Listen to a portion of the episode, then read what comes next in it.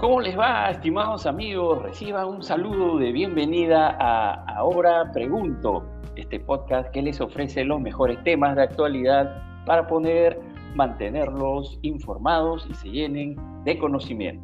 Quien los saluda es Oscar Escudero y los acompañará en un nuevo episodio más donde disfrutarán de una amena entrevista sobre un tema muy importante por estos días. Ya estamos en los inicios del mes de octubre, realmente los días se han pasado volando. Nuestros seguidores se habrán dado cuenta que hemos renovado el nombre y la portada del podcast de la primera temporada llamado O.E Podcast. Así es, ahora pregunto es la continuación del formato que inicialmente se propuso teniendo como principal elemento las entrevistas como la que tenemos el día de hoy, tema a tratar es sobre las claves para mantener en un buen estado nuestra salud mental.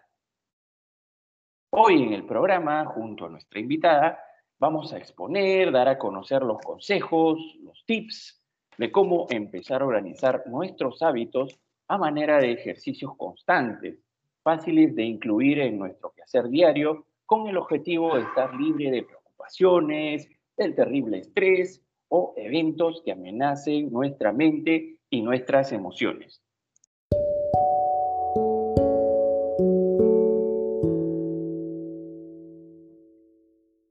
Pónganse cómodos ya que iniciaremos una entrevista llena de información y de aporte para que puedan estar preparados ante tanto aspecto negativo que soporta nuestra mente en estos tiempos.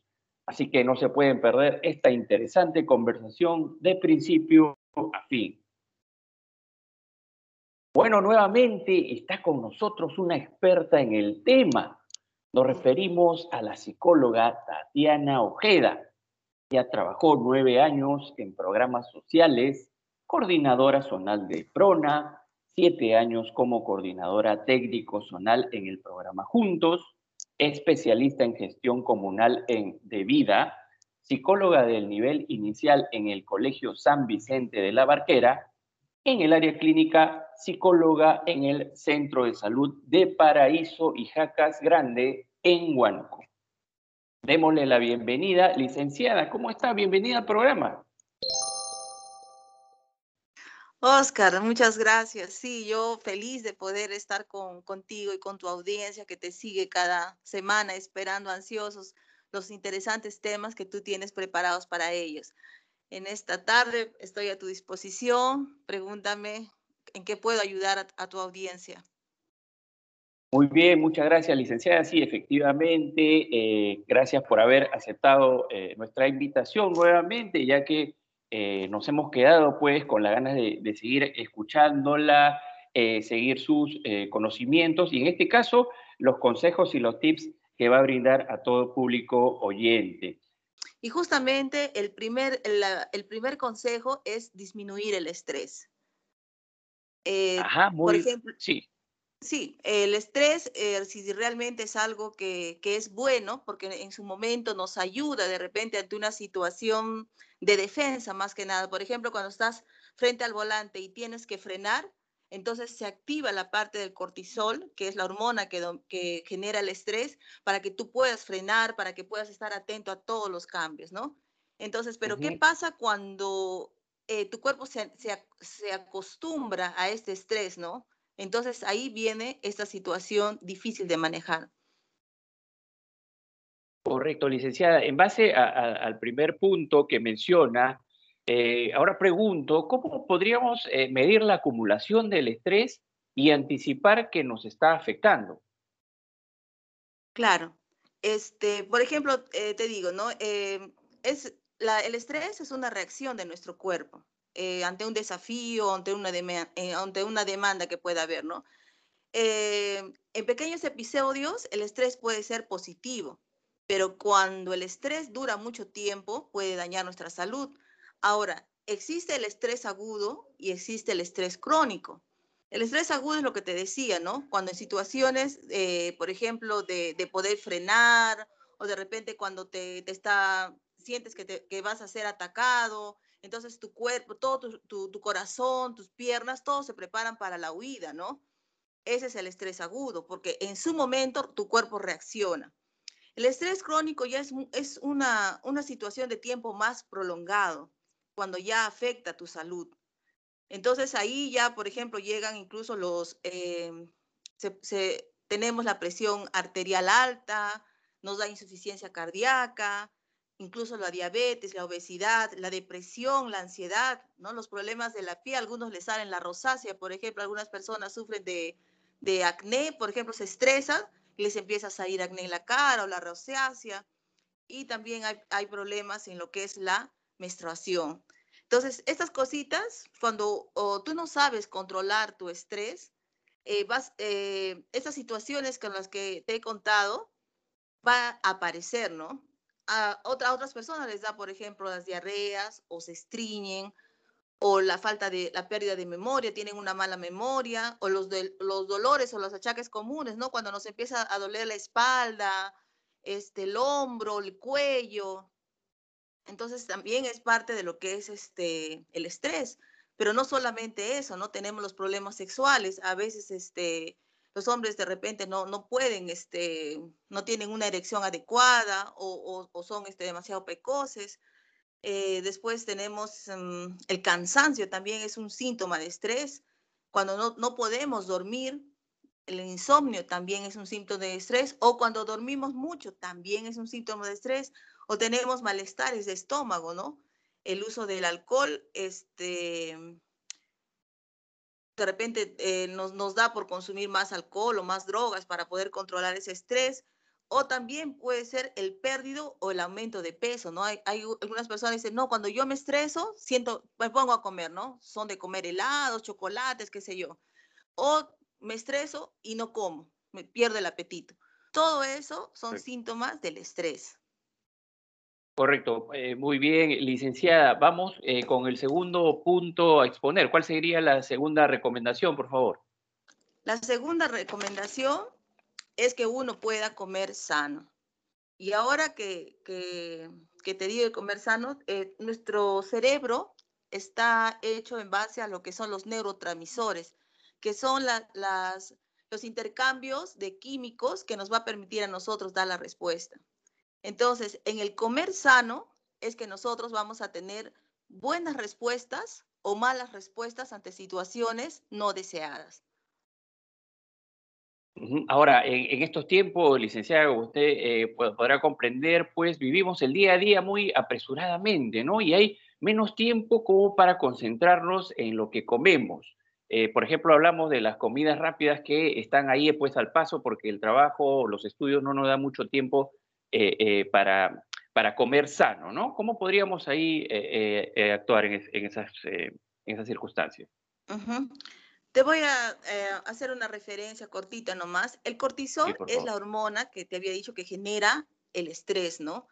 si nosotros no lo eliminamos a tiempo, el, este, este neurotransmisor, este cortisol, esa hormona, entonces se va a acumular en, en, nuestro cuerpo, ¿no? Entonces, cuando hay un aumento, un exceso de cortisol, va a haber un desequilibrio de la insulina, va a haber un aumento de apetito, va a haber retención de grasas, se va a disparar incluso nuestros niveles, nuestros niveles de, estrés. Entonces, el cortisol se va, a ser dominado con una, alimentación adecuada y que para esto solamente te voy a dar tips de lo que no debemos comer. Por ejemplo, la cafeína, que está compuesta por el café, el té. Eh, en un principio el café las personas dicen, no, yo en las mañanas tomo mi café porque me levanta. Efectivamente, el café te va a dar agudeza mental, te va a hacer que tú tengas un rendimiento efectivo en el trabajo. Hay personas que no toman desayuno y solo su café al día, ¿no? Pero eso es, un, eso es eh, algo circunstancial, es algo a corto tiempo. Pero a largo tiempo, ¿qué va a hacer el café en tu cuerpo? Va a aumentar la presión arterial, te va a dar palpitaciones en el corazón, vas a tener temblores, vas a poder tener problemas de ansiedad o de sueño. Aparte que es adictivo. Por eso las personas dicen, no, yo empiezo a, a temblarme. Si no tomo mi café, estoy temblando, ¿no? Si no tomo mi café, mi corazón palpita. ¿Por qué? Porque ya tu cuerpo ha creado adicción. Mm, Entonces necesitas de su cafecito para que tú tengas tu agudeza mental o tu rendimiento en el día, ¿no? Y tú vas a escuchar a varios de ellos, no, yo solamente con mi café es suficiente. Entonces, el café no es eh, un buen comienzo del día. Muchos dirán, no, sí, a mí me hace bien, pero ya he explicado que no es lo correcto. Mm, ¿Qué es lo que eh, tampoco... ¿Perdón? Sí, por favor. ¿Qué es lo que también debemos evitar? Las comidas picantes. ¿Por qué? Porque cuando tú estás estresada, eh, te traen problemas digestivos, como la gastritis. Y si tú ya tienes gastritis y a eso le aumentas el picante, el, el ají que algunos no comen sin, sin que no tenga su ajicito, entonces te crean mucho más malestar. Ahora, los grasas y carbohidratos, como tú has dicho, ¿no? Ahora en, en, tiempos de que no tenemos tiempo de hacer nada, grasas y carbohidratos. Vamos a la, a la, a la esquina y nos compramos un, un este pollito a la brasa y todo lo demás. Si nosotros queremos de repente en el día, no yo no tengo tiempo de cocinar, en la noche píquense verduritas, pónganlos en los tuppers, pícate, pícate frutas, ponle los tuppers. Averigua qué frutas sí puedes comer y qué frutas no puedes comer, sobre todo los diabéticos, ¿no? Los diabéticos tienen que evitar las frutas dulces, el plátano, el mango, la chirimoya.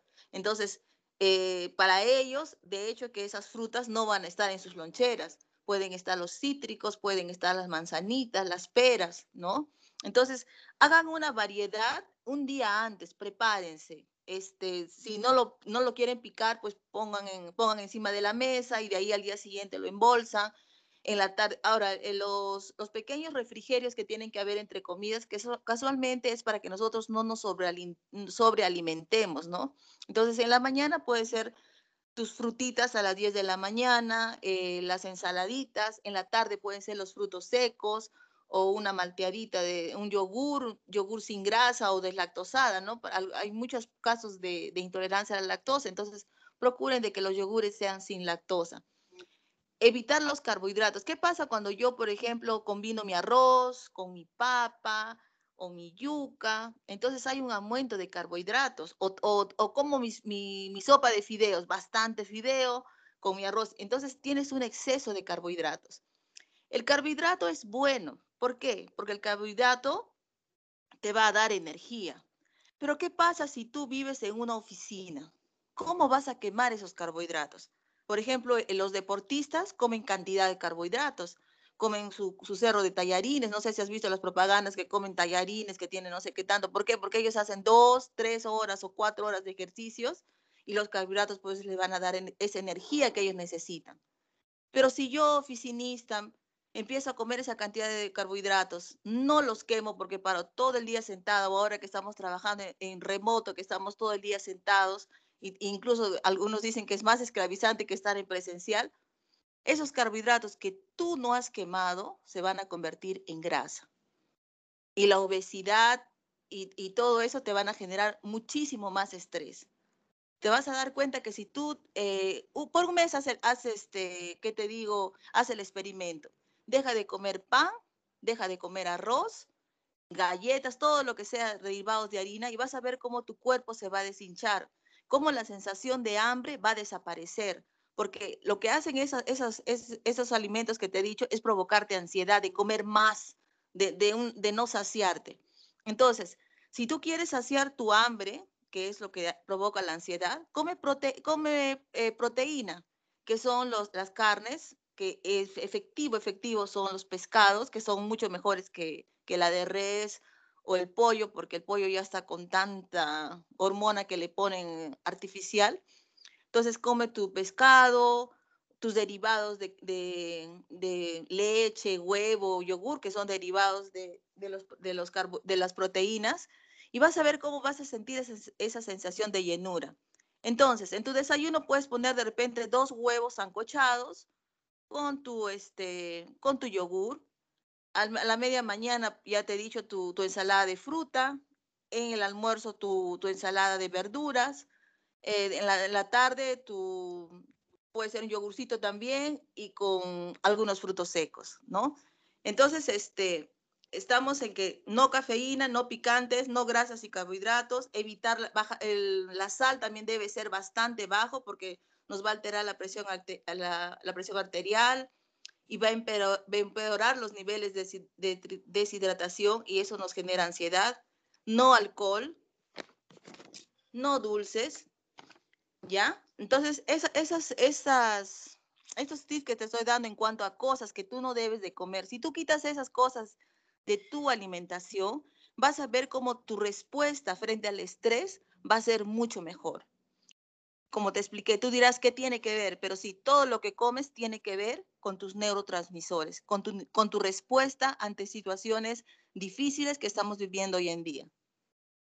Correcto, licenciada. Sí, efectivamente, eh, un punto siempre eh, tiene que ver con, otro, ¿no? Estuvo, estaba hablando también sobre eh, la importancia de comer sano para también disminuir los niveles de estrés o, el cuerpo esté preparado para afrontar, digamos, las crisis de estrés cuando aparezcan.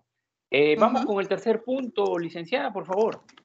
Claro, el tercer punto es que tú tienes que aprender a confiar en ti mismo tu nivel de autoestima tiene que mejorar.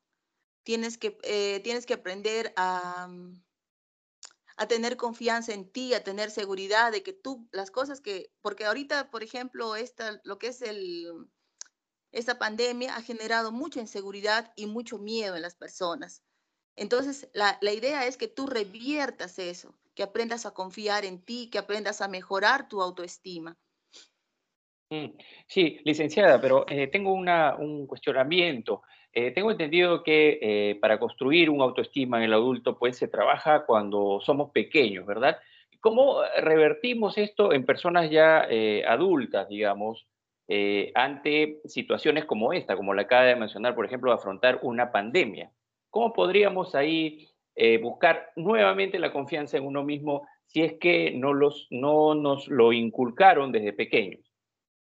Claro, de 0 a 5 años es que la persona que va a ser en un futuro adulto tiene que tener el apoyo, o sea, la, figura paterna, tanto de papá como de mamá. Y ojo, siempre eh, las personas generalmente que, recién se casan empiezan a tener conflictos, empiezan a pelear frente a los niños. Entonces, la sugerencia es que traten de, de poder sobrellevar la situación difícil de repente que están viviendo como, como, como pareja y que por lo menos traten de, en, en, los cinco primeros años que van a darle a ese niño, ese futuro adulto, traten de darle una mejor vida. Aunque como pareja no se entiendan, tienen que entender que ahora son padres. Entonces, es muy importante esos primeros cinco años de vida para que el niño crezca seguro, crezca feliz, crezca este, con, una autoestima adecuada. Ahora, pero ¿qué pasa ya la persona ya pasó eso, papá, mamá no sabían, ya estamos, como se dice, eh, con el rollo encima, yo no sé cómo salir de situaciones simples. Entonces, hay en psicología hay algo que nosotros conocemos como la programación neurolingüística. O sea, si tú eh, has aprendido a lo largo de los años por el lenguaje, de repente tu papá, tu mamá en un momento de cólera te dijo inútil, tonto, sonso, te, te, lo reforzó la profesora en el colegio porque de repente no hiciste la tarea o porque de repente estabas distraído, porque en casa hubieron problemas y la profesora, ¿cuándo? No, tú toda la vida, este, un descuidado, un irresponsable. Entonces, todas esas, esas cosas que tú has ido recibiendo a lo largo de toda tu infancia, eh, que son creo 10 años, 11 años en el colegio, de repente en, la en el colegio, en la, en la secundaria casi como que hasta los 17 años, ¿no?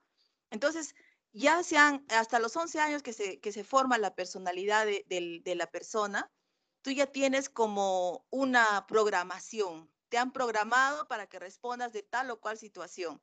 Si has sido inteligente, uy, ese es inteligente, ¿cómo sabe? Pero ¿qué pasa si ha sido lo contrario?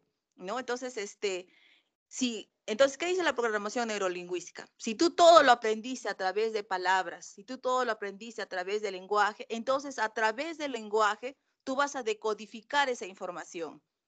¿Qué quiere decir? Que cada mañana te vas a mirar en el espejo y te vas a decir, wow, hoy te levantaste increíble, te veo regia o, excelente en caso de hombre, eres inteligente, eres lo mejor. O sea, tú mismo tienes que decodificar la información que has dado.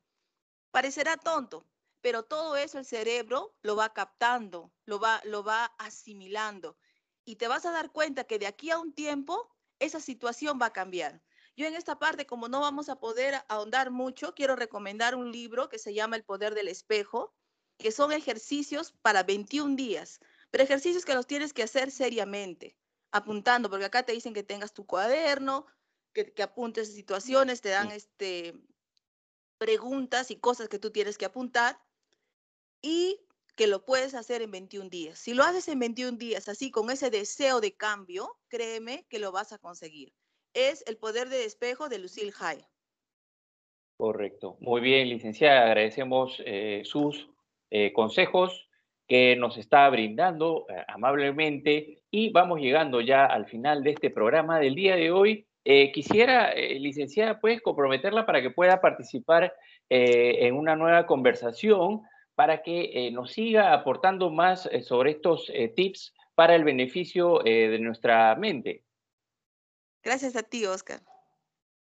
Bien, ha estado con nosotros la licenciada Tatiana Ojeda, quien amablemente ha compartido sus conocimientos, entregándonos aportes importantísimos sobre cómo cambiar nuestros hábitos para cuidar nuestra salud mental, que se encuentra muy sensible en estos tiempos llenos de mucha incertidumbre, pero dándonos siempre el mensaje de positivismo y de que para todo hay solución, dependiendo de cuánto le pongamos ganas y entusiasmo a lo que hacemos.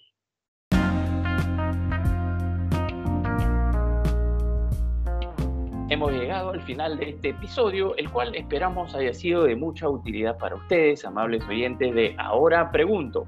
Los invitamos a una nueva entrevista dentro de siete días. Si les gustó este episodio, nos pueden dar seguir en nuestra plataforma de podcast de Spotify. Muchas gracias y hasta la próxima edición de Ahora Pregunto.